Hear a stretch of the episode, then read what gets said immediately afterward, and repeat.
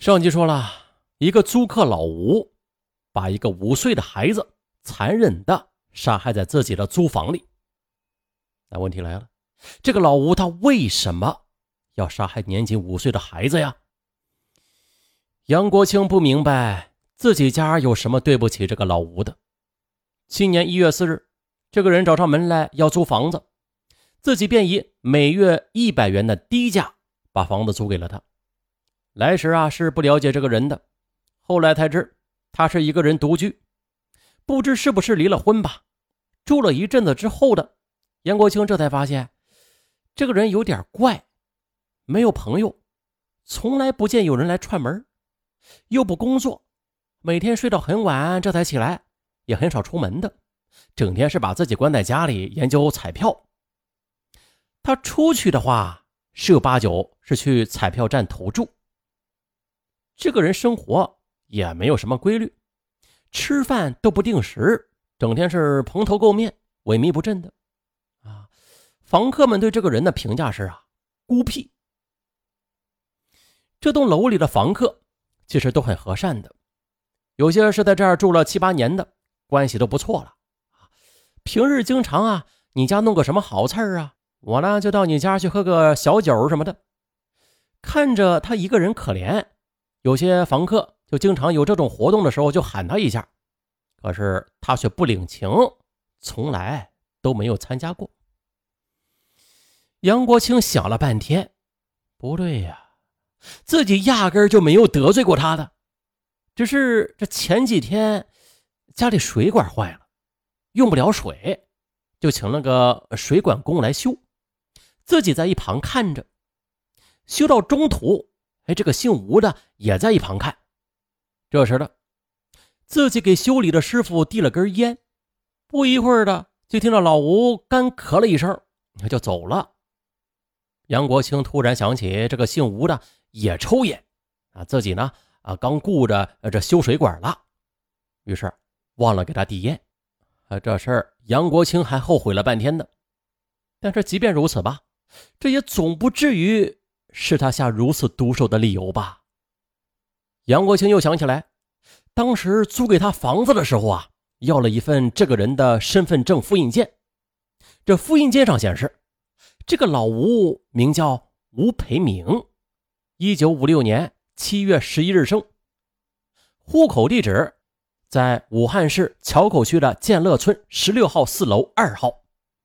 于是警方调查，这处房子。原是吴培明父母的，父亲死后，这房子便给了吴培明和他的哥哥，但是哥哥一直没有住，便让吴培明住着。这几年前的，他将这房子给卖了，从此便去向不明。他哥哥说：“哎，我这个弟弟啊，一直是父母的心病，这父母死后让我照顾他，父母呢也没有留下什么遗产的，就这么一处房子。按说啊。”这房子是我们两个人的份啊，每人都有份的。可是我并不想要，一直就让他住着。但是在九年前的，他突然就把房子卖了，我也气不过呀。因为卖了房子，他就没有落脚的地儿了。我呢，也是怕他把房子的钱一下子就花完了，于是就要了自己的那一份，但是一直没有花，都给他存着呢，也是怕他有个什么事儿好救个急。但这事儿我没有跟他说的，结果啊，他就认为我不应该要，就生气了。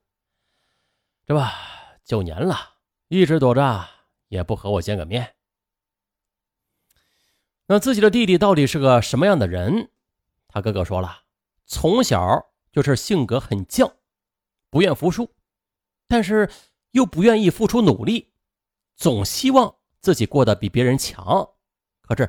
生活却总是不如意，老是希望这天上掉下馅饼，正好的就砸在自己头上。啊，说白了就是好吃懒做。五月二十九日这天上午九点，武汉市汉口火车站广场因为非典的原因，这旅客很少。原来人山人海的广场，近来也是十分空荡。这时，汉口火车站派出所的民警王涛。在售票大厅门口站了有半个小时了，哎，一个人就引起了他的注意。在大厅的角落里啊，一个中年男子坐在地上，旁边没有行李，也不像是要买票或者是等人的样子。起初的王涛并没有理会他，以为不过是在这里边休息休息吧。啊，可是过了一会儿的，王涛就觉得不对劲儿了。自己盯着那个人，可是那人却不像其他的无家可归者躲开目光，免得引起麻烦被赶走的样子，反而是直勾勾的和这个王涛对视起来，这眼呢都不带眨的。王涛就越发奇怪了，于是他就走了过去。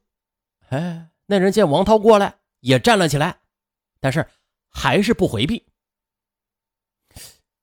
你在这儿干什么呀？王涛问。你总算过来了，我等你半天了。男子的话让王涛有些奇怪。你有什么事儿啊？啊，我没有什么事儿，你把我带走吧。我杀了人。男子的话让王涛吃了一惊。男子边说着边掏出了一张身份证，身份证上显示他叫吴培明。武汉市桥口区人，哇，好家伙呀！王涛连忙喊来同事，将这个自称吴培明的男子给控制住，并且在他身上搜出了一把八寸长的带鞘的尖刀，只见刀上血迹斑斑。接着，在桥口区公安分局刑侦大队的审讯室里，吴培明很爽快地承认，杀害五岁孩童杨哲的案子是他做的。接着。根据吴培明的交代，我们再来看一下他制造这起凶案的缘由是多么的荒唐和不可思议。这个吴培明，正如其兄所说，从小就是空想着能够出人头地，而且他还很自负，看不起人，不愿与人交往，连婚都没有结。原来他是有个工作的，可是后来的单位开始裁员。吴培明也很不幸的在裁员之列。一九九九年，单位里根据他的工龄，一次性算断了几万元给他。这时再加上他卖房子的钱，也有个十几万了。如果在当年他好好的把握，那生活应该是没有什么问题的。可他不，整天就把自己关在家里边啊，这样做白日梦的，空想着自己发财的机会。可是他却不采取任何实质性的行动。两千年的年底，彩票开始兴起了，吴佩明仿佛一下子就看到了自己多年来的梦寐以求的发财机会一般的，他固执的认为，凭着自己的聪明和运气，肯定可以中大奖、中头奖。于是他便成为了一个彩票痴迷者。为了研究彩票。他可以一天不吃饭，几天几夜不睡觉，无论什么彩票，那更是期期必买。可是两年过去了，他除了中过几十元的小奖，百元以上的奖那几乎都没有中过。玩彩票的结果就是啊，他手中的这十几万元全部的都变成了彩票纸。可是他却仍然不死心，便开始变卖家当。可是等待他的仍然是一次次的失望。这时，吴培明他还是没有从自己身上找原因，反而认为是社会抛弃了他，对他太不公平了，居然连彩票这种机会均等的发财路都不肯给他。于是他便想啊，他要报复这个社会。他用仅剩的二十元。买了一把足以致人死亡的快刀，怎样报复？他看上了房东家的小孩从那天早上，他的机会来了。小杨哲蹦蹦跳跳下来，又没有人看见，又没有人看见，好机会呀！他一把捂住了小杨哲的嘴，并且拖进了自己的房间，接着用尖刀便向杨哲的胸口狠狠地刺了下去。下面呢是刑警与他最后的对话。你不觉得小杨哲是无辜的吗？我管他无辜还是不无辜呢？我他妈还认为我是无辜的呢。可是呢，哪个又想到了我的无辜呀？啊，看到吧，至此吴培明还是执迷不悟。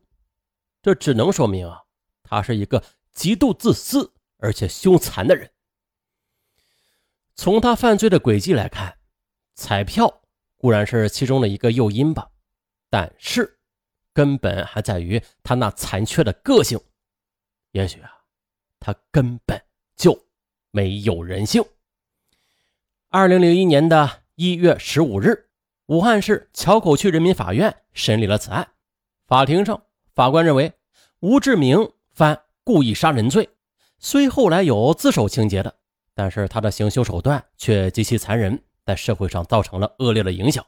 最终，法院宣判，判处吴培明死刑，剥夺政治权利终身。